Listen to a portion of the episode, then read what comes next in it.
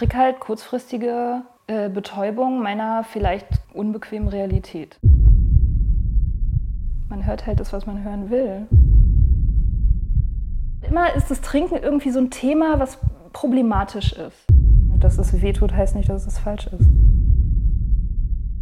Herzlich willkommen wieder bei Auf die Fresse in die Ohren, der Podcast von mir, Farina. In der ersten Folge also im ersten Teil dieser Folge, erzählt Katrin über ihren Alkoholkonsum und dass er für sie problematisch wurde. Ähm, sie hat angefangen von ihrer Geschichte zu erzählen und warum sie der Meinung ist, sich in Therapie zu, sich in Therapie zu begeben und ähm, ja, keinen Alkohol mehr zu trinken. In der jetzigen Folge erzählt sie etwas mehr über ihre Therapie, ähm, welchen Quatsch sie so im Rausch gemacht hat und welche Weisheiten ihr geholfen haben für ihren jetzigen Weg. Schön, dass du wieder mit an Bord bist und da viel Spaß bei dieser Folge. So, und du weißt dann, an dem, wenn du an dem Punkt bist, dann gibt es auch nicht mehr wirklich so ein Zurück ins normale Trinken. So, das, das, ist, dann, das ist dann vorbei deswegen äh, glaube ich, hat mein Kopf da auch so ein bisschen ausgemacht und meine Füße haben gesagt, so wir machen das jetzt. Und der Kopf hat sich mehr oder weniger rausgehalten. Und das war, ähm, das war total toll. Also das war wirklich toll. Die Leute waren toll. Ich kann es nicht anders sagen. Also die, ähm, die Frau, die mich da in, in Empfang genommen hat, ähm, hat sofort ohne Punkt und Komma auf mich eingeredet was hat die so gesagt? Die hat mir alles Mögliche erzählt von, wie es bei ihr war und was man tun kann und wie das hier abläuft und wie das alles geht und, und so. Ähm. Und die hat halt äh, einfach geredet und ich musste halt nicht mehr nachdenken. So, das, das war sehr, sehr angenehm. Also im Nachhinein betrachtet war das einfach genau das Richtige. Und ähm, ja, und die Leute da sind einfach, äh, die haben halt irgendwie einfach alles gesehen. Das ist halt das Ding. Also wenn du dich irgendwie schuldig fühlst oder depressiv bist oder irgendwie krasse Abstürze hattest oder irgendwas, die haben wirklich, ähm, die haben es krasser gesehen. So, es gibt nichts, ähm, was da irgendwie ähm, verurteilt wird oder. Aber was meinst du mit, die haben es krasser gesehen? Naja, die, die meisten Leute, die in so einem Programm sind, äh, sage ich mal, haben, haben ja eine persönliche Apokalypse hinter sich, in irgendeiner Form, und die verstehen dich einfach. So, und deswegen, ähm, deswegen hilft es, das mit anderen zusammen zu machen. Das muss nicht AA sein, das kann auch irgendwas anderes sein. Äh, ja, also es gibt ja viele andere Programme. Ähm, das funktioniert einfach, weil man, weil man viele Leute kennenlernt, für die es auch funktioniert hat. Und allein das reicht schon. So. Oder ja, für viele Leute reicht das allein schon, denke ich, um aufzuhören. Hm. Und du hast in deinem Blog auch erwähnt, dass es, es gibt nicht den perfekten Zeitpunkt zum Aufhören. Äh, pff, ich weiß nicht. das, äh, nee, keine Ahnung. Also, die, die, wie, also meinst du jetzt, dass man, dass man sich das nicht vornehmen kann oder, oder wie? Also, naja, da stand halt so ein bisschen, also so wie ich es jetzt noch in Erinnerung habe, ähm, dieses Jahr, nächste Woche höre ich auf, so diesen, oder dann passt es mir in den Kram, sondern einfach machen. Darum ging es so ein bisschen. Ja, vielleicht. Also ich persönlich, ich konnte mir das nicht vornehmen. Ich bin halt daran gescheitert, wenn ich mir das vorgenommen habe. Äh, ich konnte auch nicht dieses für immer konzeptionalisieren, so, das, das ging nicht. Ähm, also ich, ich, konnte, ich konnte nicht aufhören und gleichzeitig denken, ich höre jetzt für immer auf. Das war zu viel. Äh, aber ich habe auch Leute kennengelernt, die haben das tatsächlich total im Voraus geplant. Die haben halt gesagt, so, ich nehme jetzt irgendwie noch Weihnachten und Silvester mit zum Beispiel und dann ähm, mache ich eine Therapie. So. Das gibt es auch, es gibt alles. Aber bei den meisten Leuten ist es halt nicht so clean. Die meisten Leute haben erstmal irgendwie 18 oder 800 gescheiterte Versuche, bevor sie es dann hinkriegen. Ähm, bei mir war es Gott sei Dank relativ clean. Also der Abschied war nur ein, ein Abschied bisher. Hattest du schon körperliche Einbußen dadurch? Äh, also ich hatte schlimme Kater. Ja, das schon. Schlimme Kater im Vergleich zu anderen von deinen Freunden? Oder? Das kann man natürlich nicht so richtig beurteilen, aber auf jeden Fall schlimm, schlimmere, deutlich schlimmere Kater als früher. So ja. existenziellere. Also so mit, mit 23 hieß ein Kater irgendwie, man hat ein bisschen Kopfschmerzen und isst halt eine sehr große Pizza. So und schläft mehr. Und mit Anfang 30 hieß ein Kater, du hast existenzielle Probleme. So du wachst auf und deine Welt ist schwarz. Und du hast nicht nur körperliche Schmerzen, sondern halt auch alle anderen Schmerzen und niemand liebt dich und die Welt ist schlecht und was machst du bloß mit deinem Leben und so. Also diese, diese Art von Kater. Also ja, das, das hatte ich auf jeden Fall. Mhm. Äh, aber nichts äh, Irreversibles, sage ich mal. Ich habe jetzt kein, keine Lebersache oder so. Nee, nichts gehabt. Wie sah dann die Hilfe aus, die du von den anonymen Alkoholikern bekommen hast? Also haben die dann eine Therapie mit dir zusammen erstellt oder? Nee, das ist einfach, äh, das, das ist ein extrem unkompliziertes Programm. Also das ist eine, äh, eine, eine Organisation, die, äh, die ist nicht hierarchisch in irgendeiner Form. Es gibt auch, abgesehen von den zwölf Schritten und zwölf Traditionen der anonymen Alkoholiker, gibt es kein, äh, kein Programm in dem Sinne. Es gibt auch keine, es gibt Empfehlungen, wie du dich verhalten sollst oder was du, was du tun solltest. Zum Beispiel, äh, dass du das erste Jahr deiner Nüchternheit keine äh, gravierenden, lebensverändernden Entscheidungen treffen sollt. Das ist zum Beispiel eine Empfehlung. Aber es gibt keine äh, Regeln, bei deren Verletzungen du irgendwie rausfliegen könntest oder so. Sondern das, die, die treffen sich irgendwie einmal in der Woche oder äh, einmal am Tag oder zweimal am Tag und reden über sich selbst, die Leute. Und ansonsten ähm, mehr ist das nicht. Also es ist eigentlich, ja, man man teilt seine eigenen Erfahrungen miteinander. Und auch irgendwie, ich, ich schreibe gerade auch einen Text über, über dieses Zwölf-Schritte-Programm, so Selbsthilfegruppe. Und das ist auch super schwierig, darüber zu schreiben, weil es halt total viele Leute gibt, die auch sagen, so darüber soll man Stillschweigen bewahren. Und Aber warum? Weil die Anonymität einer der Grundsätze ist des Programms. Selbstverständlich, aber. Ähm also auch die eigene. Es gibt einen Grundsatz, der heißt, man, man sollte immer seine, auch seine eigene Anonymität wahren. Aber das ist doch jedem selber überlassen. Ja, es, ich sehe das auch so. Und es gibt auch viele Leute, die, äh, die das mittlerweile so auslegen, dass, ja. sie, dass sie über, über sich selber oder als äh, sozusagen der Welt sagen, dass sie Mitglied sind oder so. Aber es gibt halt auch Fundamentalisten, die sagen, nee, das schützt uns alle, wenn wir alle anonym bleiben. So. Das ist halt ein also schwieriges Ding. Ich verstehe das, wenn jemand sagt, ähm, ich möchte halt, dass es anonym bleibt. Und dann kann man das total akzeptieren. Aber wenn ich der Meinung bin, ich möchte der Welt mitteilen, dass ich an so einem Programm mit teilnehme, das ähm, finde ich auch hilft anderen Leuten, sich eben nicht als so ein.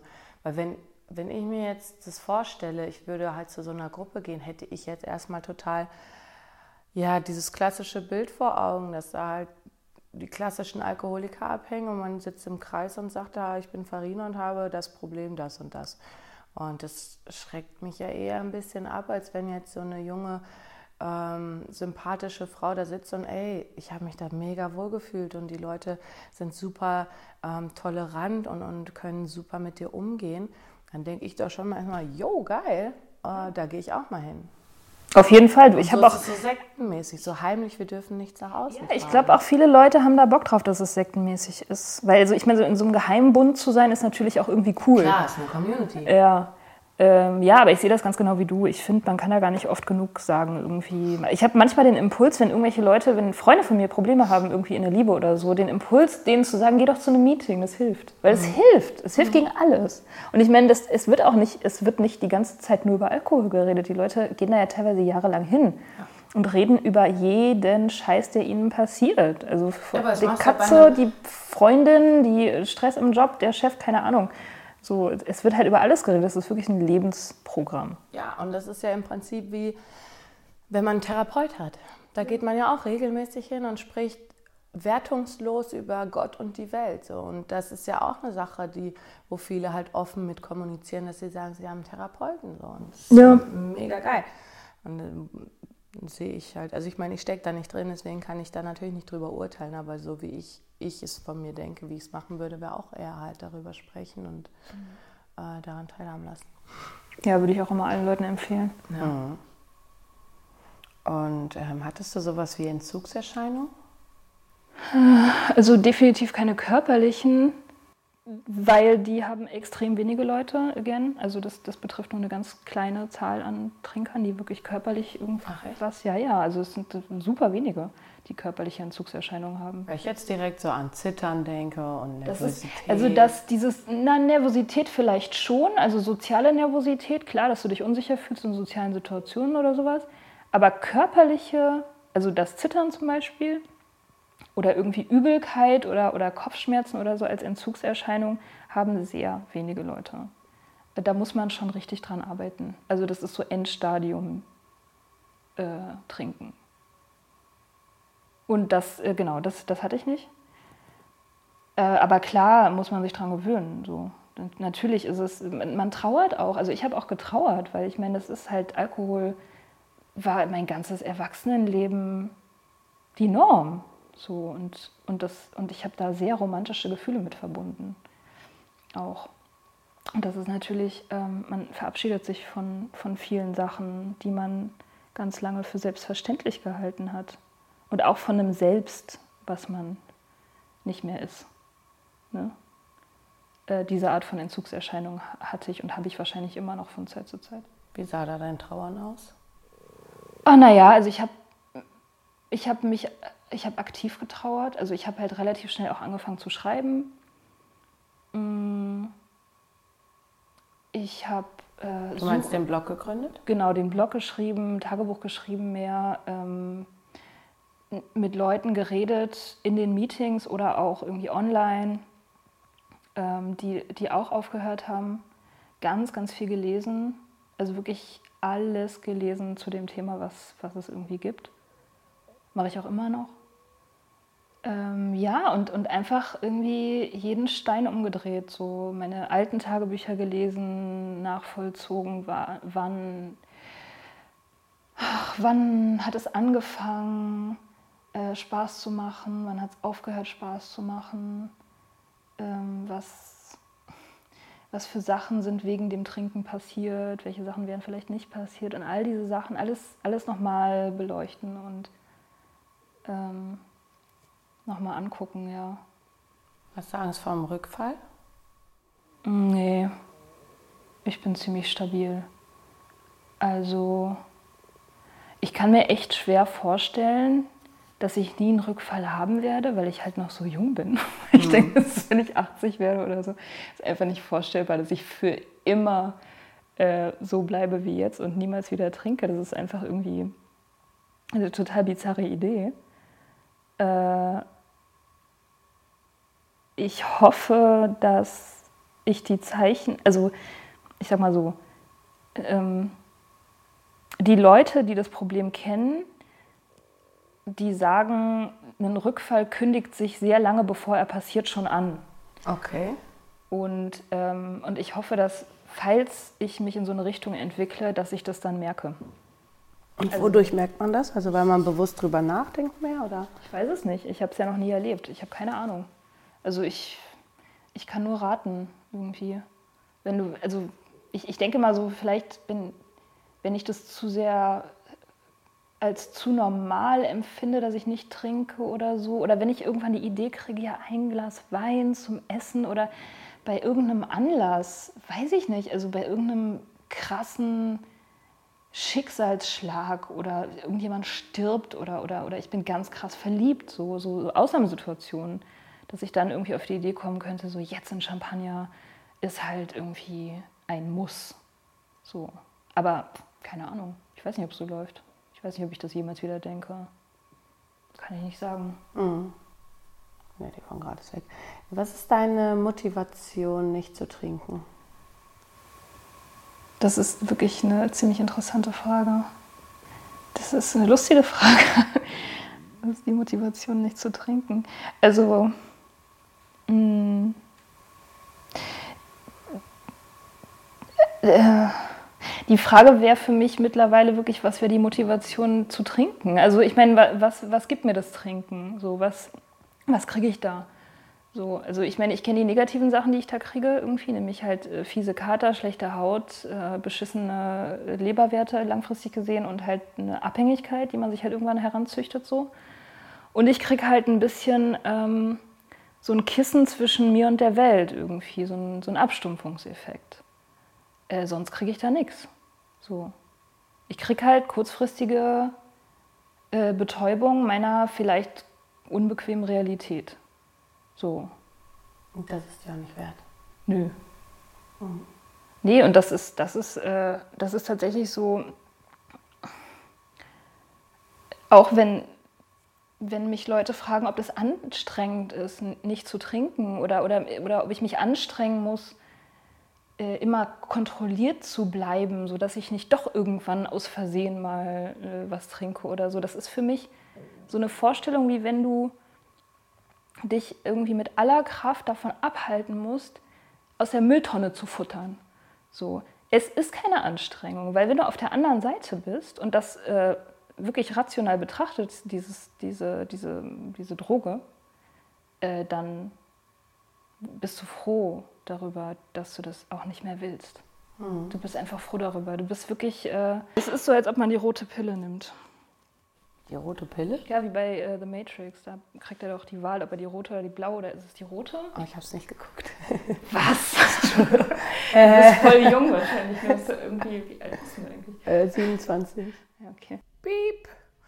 Äh, kleine redaktionelle Anmerkung. Ich war anscheinend im Januar ein wenig verwirrt und habe in meinem Alter geflunkert, ich bin 28 und nicht 27. Piep, Ende. Äh, ja, also da, da gibt es halt die Frage, willst du die blaue Pille die, äh, und du kannst dein Leben weiterführen in der Verblendung wie vorher sozusagen oder du äh, kriegst die rote Pille, dann siehst du halt die ganze Wahrheit.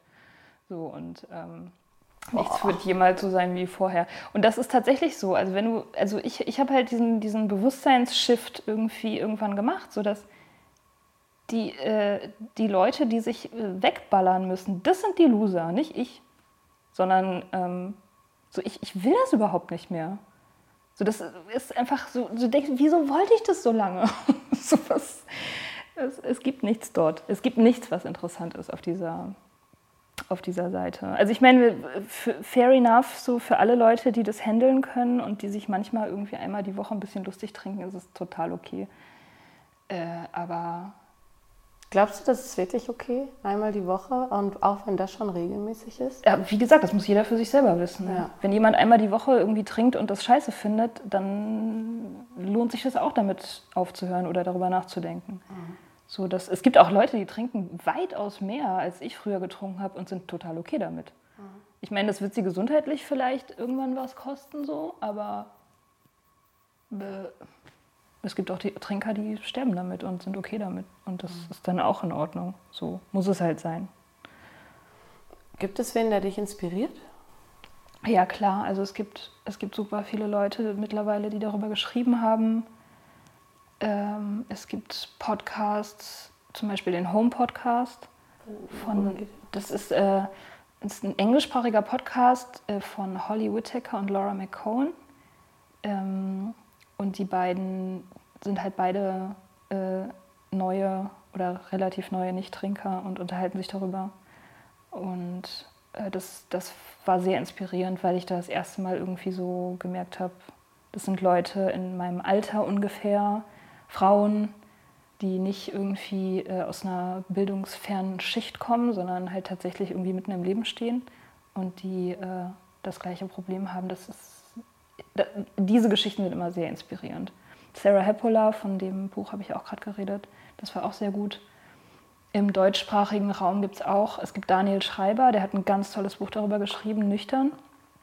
Also ein Essay ist es. Ähm, dann gibt es Susanne Karloff, die hat gerade erst die letztes, Anfang letzten Jahres äh, ein Buch veröffentlicht. Ähm, be nüchtern betrachtet war es betrunken nicht so berauschend. Mhm.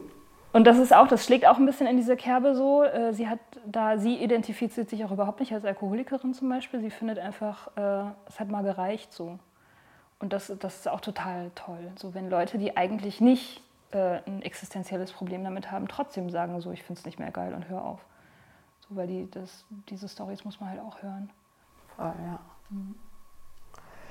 Ähm, Du hast, glaube ich, geschrieben, ich glaube, Freiheit ist was anderes. Freiheit ist ein Leben, von dem man nicht weglaufen will.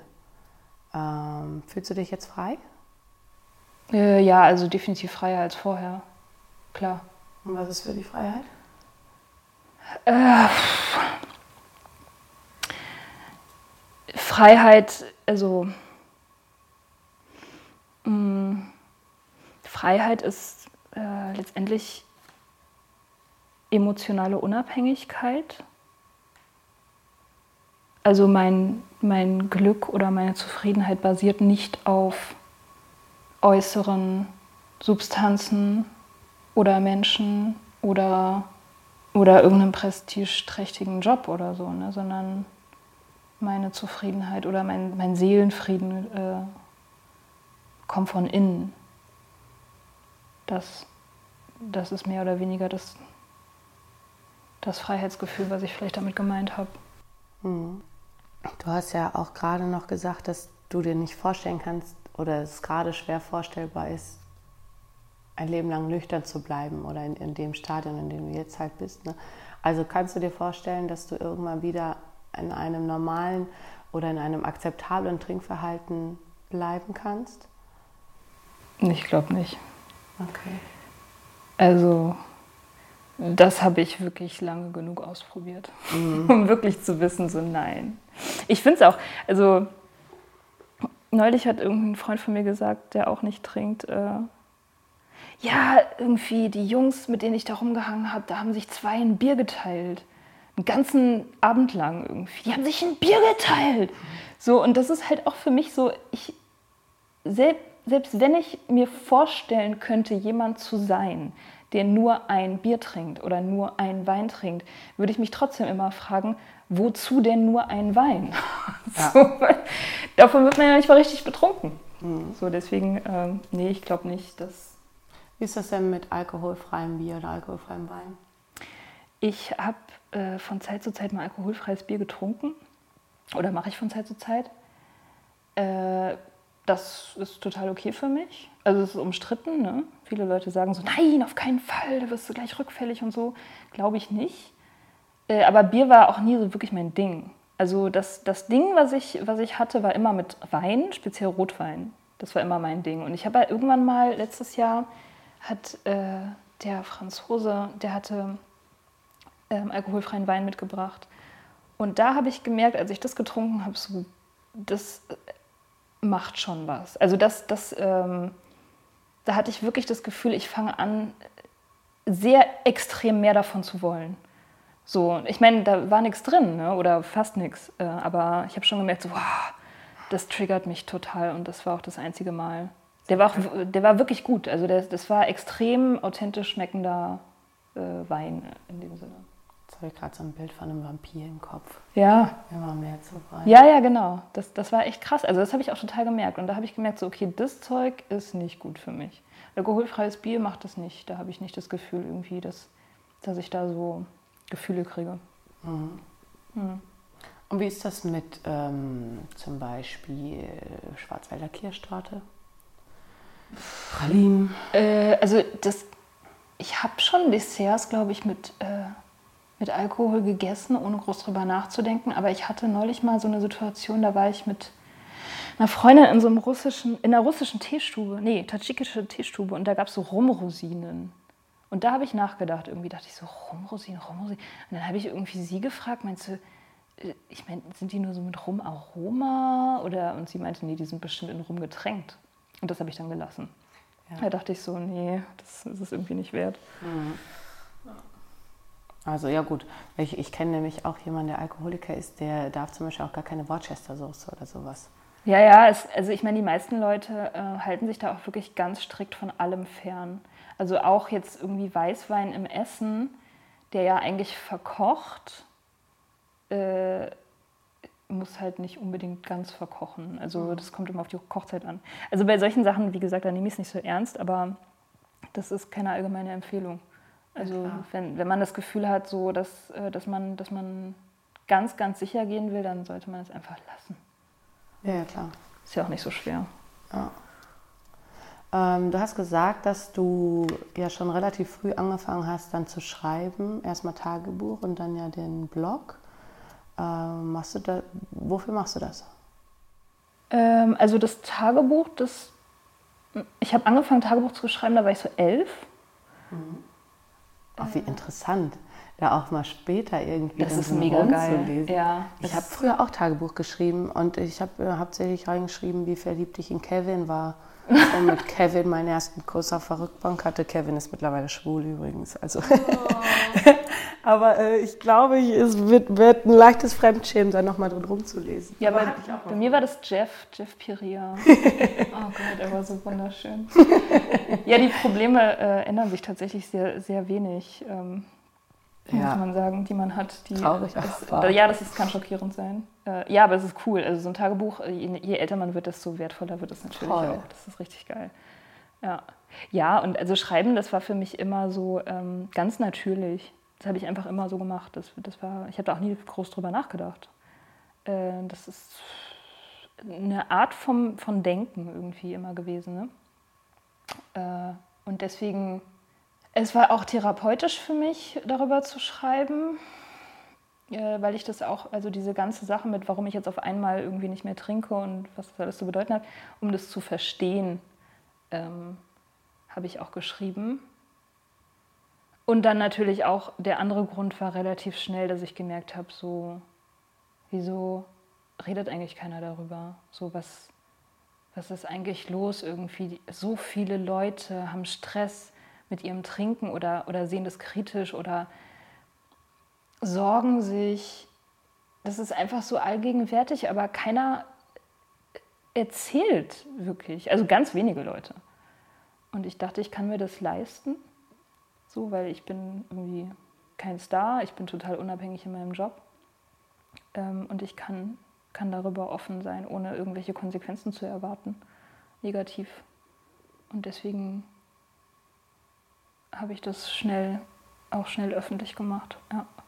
Wobei natürlich, äh, ich hatte mir ein paar Kommentare auch durchgelesen, die sind natürlich auch schon sehr kritisch. Also zumindest unter den letzten zwei Texten, da war immer jemand, der war sehr kritisch, fand ich. Muss man natürlich auch mit umgehen können. Weiß ich gar nicht, was das war. Ah, ich weiß, was stand da nochmal? Er hat deine Meinung auf jeden Fall nicht so ganz geteilt und du hattest dann auch so dazu geschrieben, dass ja jeder seine eigene Meinung hat und die natürlich auch vertreten kann. Irgendwie, ich kann jetzt auch nicht mehr genau sagen, zu welchem Thema das war jetzt genau, aber es war auf jeden Fall sehr aktuell irgendwas.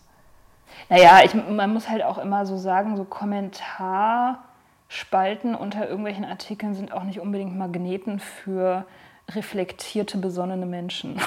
so. mm. Sondern eher so, ähm, ja, da wird halt gestritten, keine Ahnung. Aber ich meine, das, das, also das Feedback, was ich so kriege, ist, ich würde sagen, 99 Prozent sehr positiv. Die meisten Leute, die schreiben, sagen, boah, geil, ich, irgendwie, ich fühle mich verstanden oder ich finde mich wieder oder es ist irgendwie interessant oder keine Ahnung. Also ich habe eigentlich ganz selten mal gegen Null tendierend eigentlich irgendwelche Botschaften, die kritisch sind. Super. Ja. Ähm, ich würde gerne noch mal kurz auf den, die Geschichte mit ähm, der Freundin und äh, den Freund, den du geküsst hast im Suff. Ähm, war das, also... Der eine? ist das mehrmals passiert? Äh, ja, ich weiß jetzt nicht, ob du eine spezielle Situation aus irgendwelchen Blog-Einträgen meinst. Nee, nee, jetzt gerade, was du erzählt, du hattest ja gesagt, dass du den Freund einer Freundin von dir geküsst hast im Suff. Ah, okay, ja, ja. Und mhm. ähm, also ist es nicht komisch, wenn du halt einen Blackout hast und jemand erzählt dir das am nächsten Tag, kannst du das dann eigentlich auch glauben? Das ist Horror. Das ist, das ist totaler Horror natürlich. Also ich meine, erstmal natürlich durch die Tatsache, dass, äh, erstmal, dass du, dass du Sachen vergessen hast, die du selbst gemacht hast. Also, dass du offensichtlich irgendeine Art von Jekyll und Hyde-Nummer irgendwie am Laufen hattest. Und dann natürlich, dass du, äh, dass du sowas machst. Also, dass du irgendwie Sachen machst, die ganz offensichtlich super böse und crazy sind und dich dann auch nicht mehr daran erinnerst. Das ist echt sehr, sehr ungeil. Mhm. Ja. Und ähm, hast du das dann als Ausrede genutzt? dass du gesagt hast, du warst betrunken und du kannst dich nicht mehr daran erinnern? Äh, weil, ja, weiß ich nicht. Äh, es ist halt. Und, oder ist es auch eine Ausrede für dich? Es ist keine Ausrede. Also ich meine, es ist halt eine, es ist eine Erklärung, ja. Es ist eine Erklärung. Aber es ist natürlich unbefriedigend als Begründung für irgendwas, weil du bist halt, du bist ja erwachsen, du musst halt irgendwie Verantwortung übernehmen. Und wenn du dich nicht erinnern kannst, dann nimmt das natürlich auch eine gewisse Fähigkeit, äh, diese Verantwortung zu übernehmen von dir. Das ist ganz schwierig. Ich, ähm, ja, es ist ein super schwieriges Thema. Ich, äh, ich habe neulich erst einen Artikel darüber gelesen, dass in, in Deutschland es immer noch so ist, dass Leute, die unter Drogeneinfluss sind oder unter Alkoholeinfluss und Verbrechen begehen, dass sie halt äh, oft, sehr oft, sehr viel milder bestraft werden. Und das ist so ein Ding, da denke ich, ey, äh, what the fuck? so, ähm, nee, das sollte eigentlich keine Ausrede sein für irgendwas. Ich meine, es war auch bei mir tatsächlich eines der letzten Sachen, die passiert sind. Eine der letzten Sachen, die passiert sind, passieren mussten.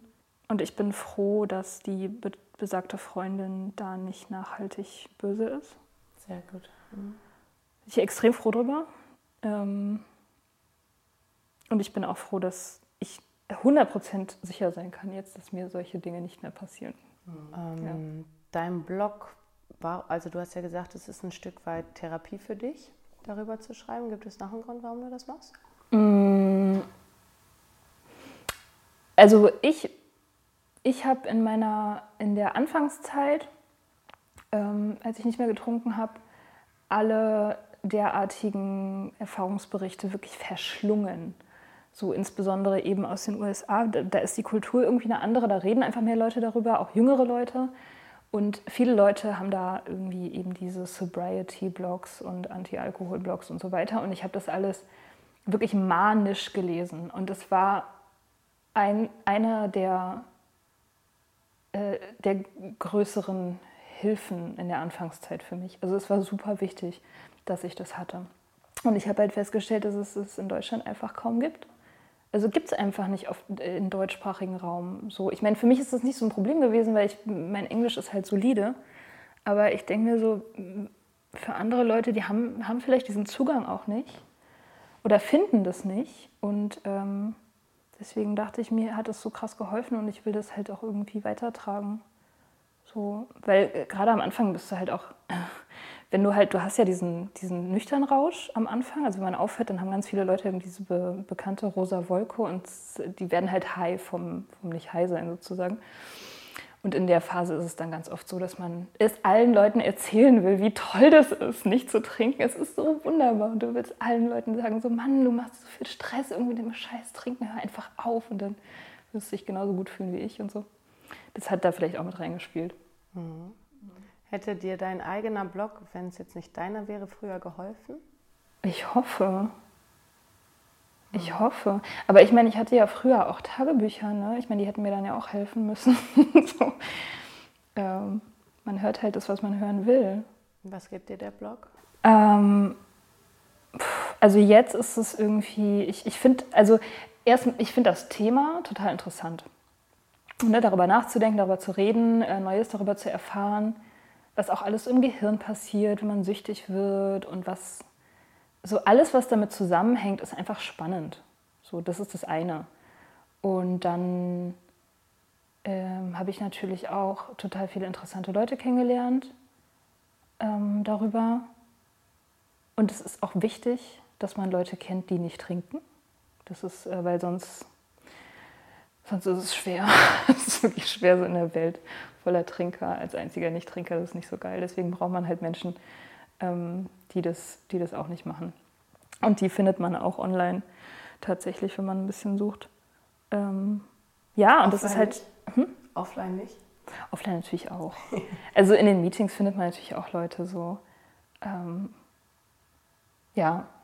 Also wenn man sucht, dann findet man sie. Man erkennt sich auch gegenseitig. Ich habe auch neulich gerade erst wieder irgendwie ich eine Frau getroffen, die ich sofort sympathisch fand und die hat mir dann irgendwie nach einer halben Stunde erzählt, äh, so nebenbei, dass sie, dass sie auch nicht trinkt oder nicht mehr trinkt, schon seit langem. So. Ja, ja. Und das ist dann manchmal so, dass man so eine Verbindung hat. Dass man vielleicht denkt, irgendwie, wir hätten früher bestimmt richtig gut zusammen trinken können. ja. ja. Wenn du jetzt die Möglichkeit hättest, zu der jungen und noch nicht süchtigen Katrin zu sprechen, was würdest du ihr sagen wollen? Zu der jungen und noch nicht süchtigen. Trenn dich von. Nein, okay. Nee, ich weiß nicht. Ich würde keine Ratschläge geben, weil, weil irgendwie.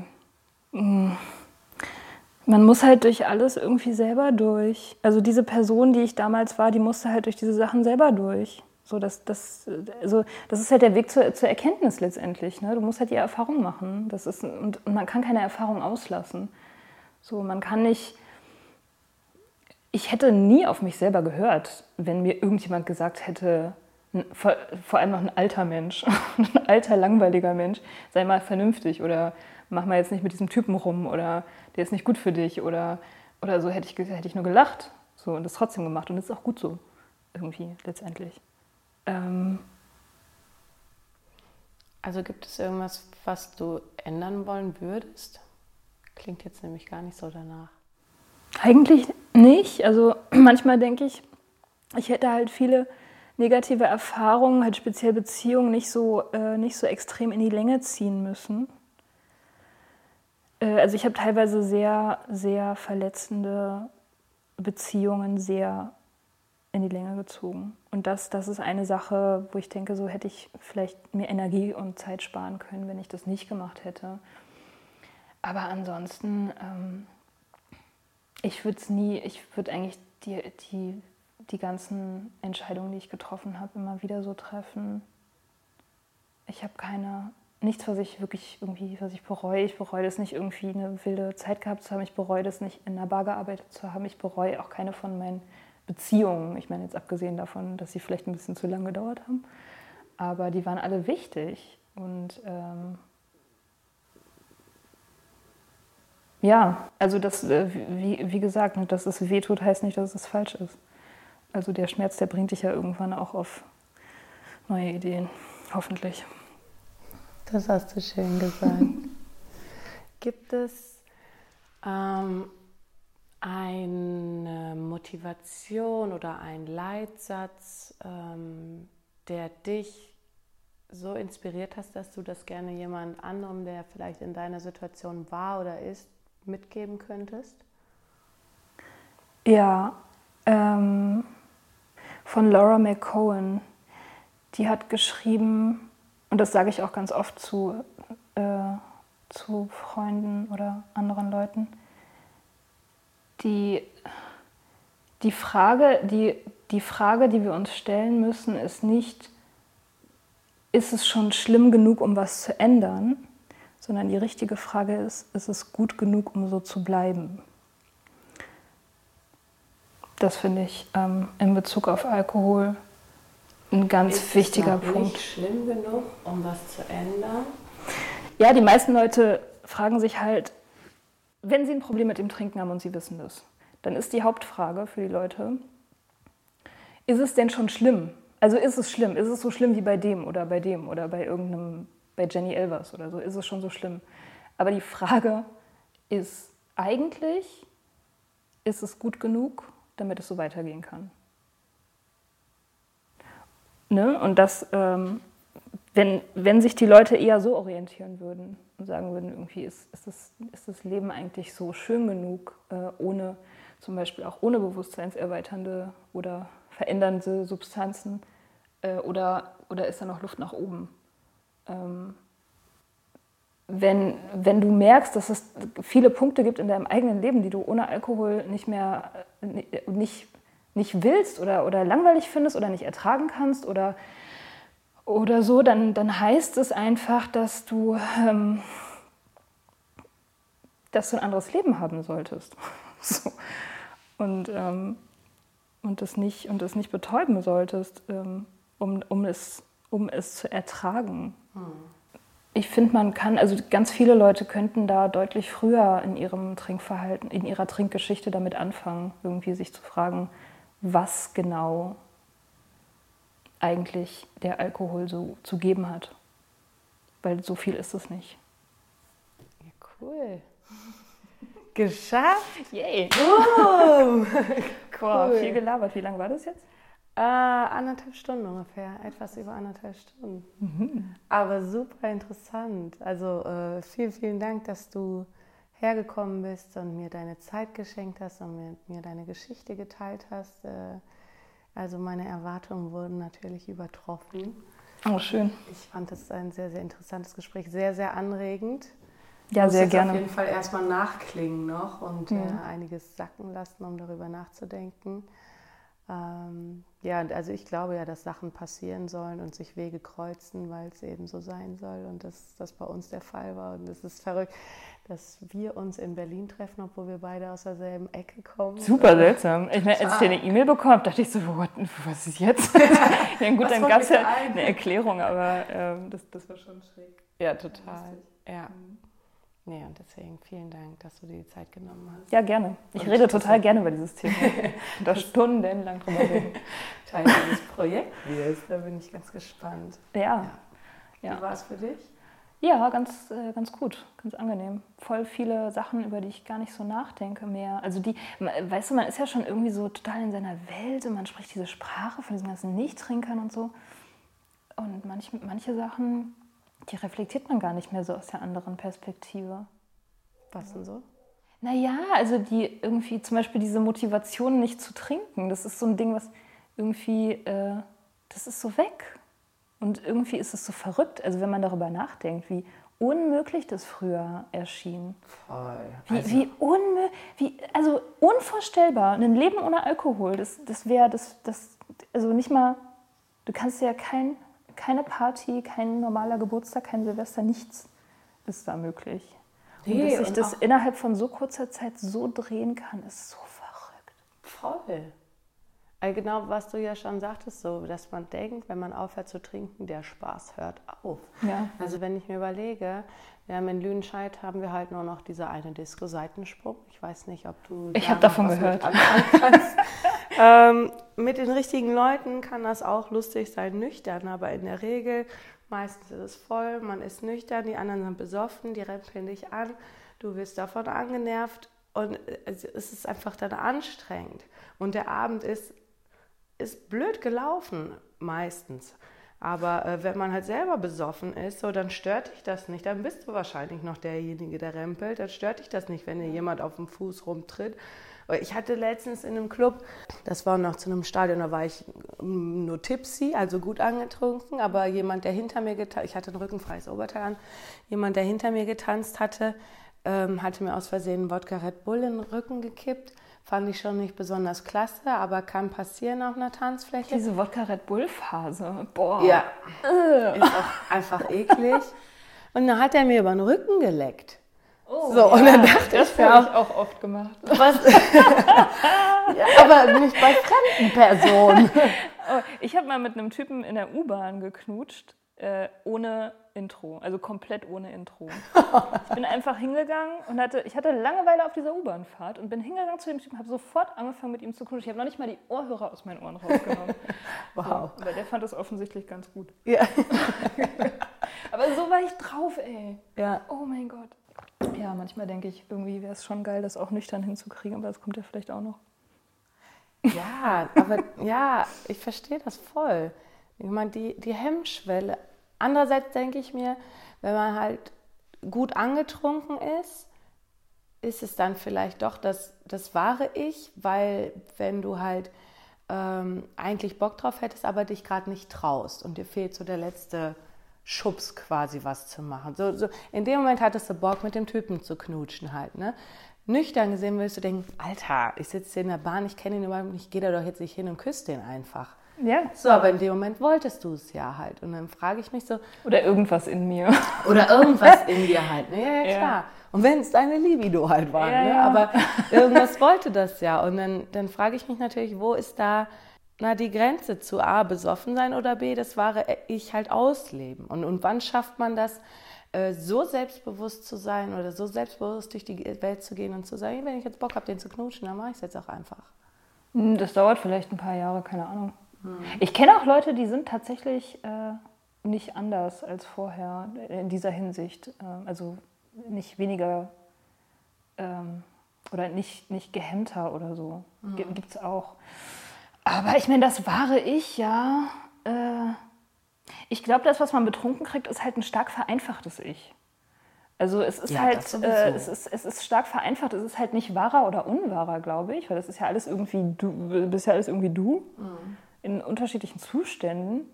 Wenn du besoffen bist, dann ist, also das ist halt nicht alles. Das ist halt nicht alles mit an Bord von dir sondern nur eben dieser Teil, der das halt gerade will, weil er irgendwie Libido oder Teenager oder irgendwie alles scheißegal Mentalität. So, das ist dieser kleine Teil, aber nicht alles von dir ist mhm. da mit. Mhm.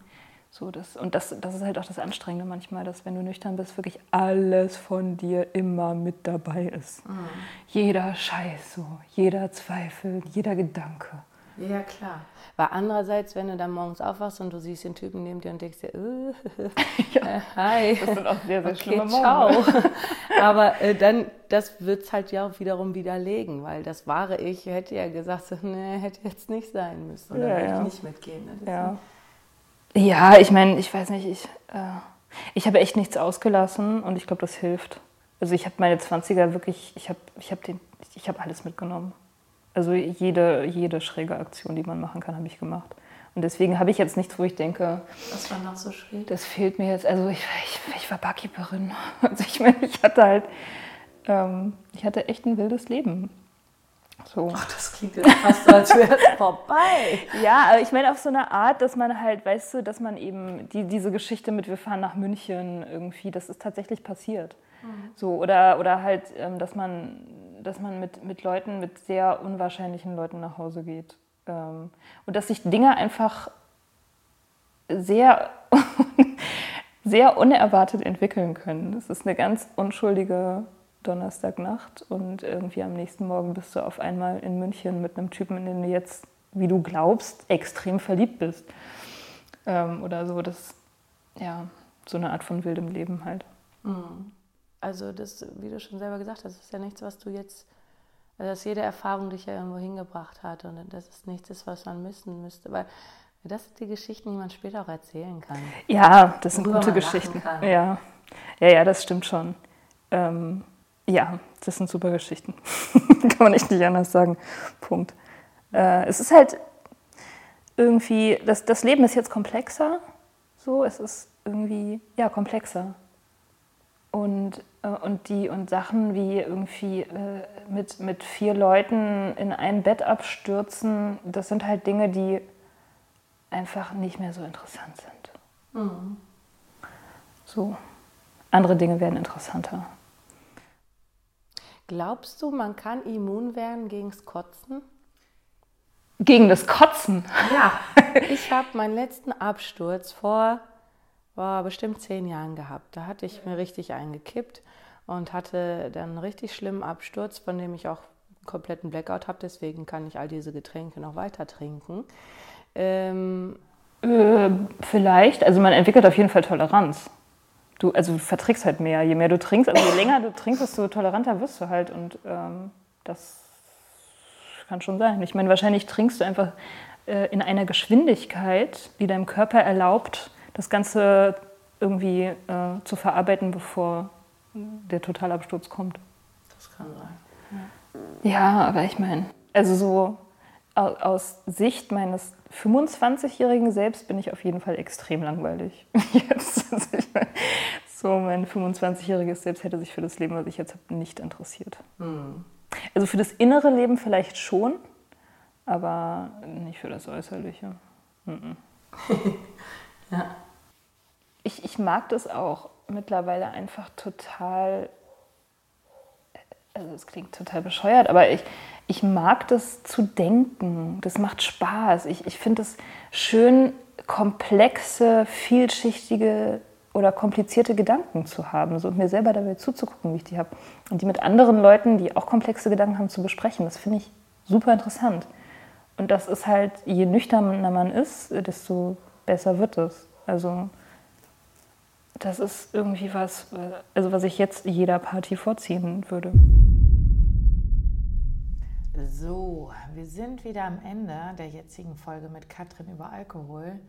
Es ist natürlich so, dass Katrin auch nicht der Stereotyp ist, den ich mir jetzt als Alkoholiker vorgestellt hatte. Mit einer Pulle, Pulle Korn am Tag und äh, um auf einem vernünftigen Level zu bleiben, sondern mit einem Alkoholkonsum, mit dem ich mich selbst identifizieren kann. Nicht aber damit, ähm, ja, dass ich für mich entscheiden müsste, dass ich ein Problem habe. Aber klar, ähm, wie Katrin auch sagt, das muss jeder für sich selber entscheiden. Ähm, und ja, nach dem Gespräch und auch vor dem Gespräch habe ich mich natürlich äh, mit meinem Alkoholkonsum beschäftigt, reflektiert, hinterfragt und auch rumexperimentiert. Wie siehst du denn dein Trinkverhalten und glaubst du, es ist problematisch? Betäubst du etwas oder trinkst du einfach, um ein bisschen rumzublödeln, lustiger und lockerer zu sein? Würde mich auf jeden Fall interessieren. Ich weiß, mein Schlusssatz hängt euch bestimmt schon zu den Ohren raus, aber ich freue mich wirklich von euch zu hören. Herr mit eurem Feedback, Kritik, am liebsten ist mir natürlich Lob. Äh, ja, gut, dann würde ich jetzt mal sagen, bis nächste Woche.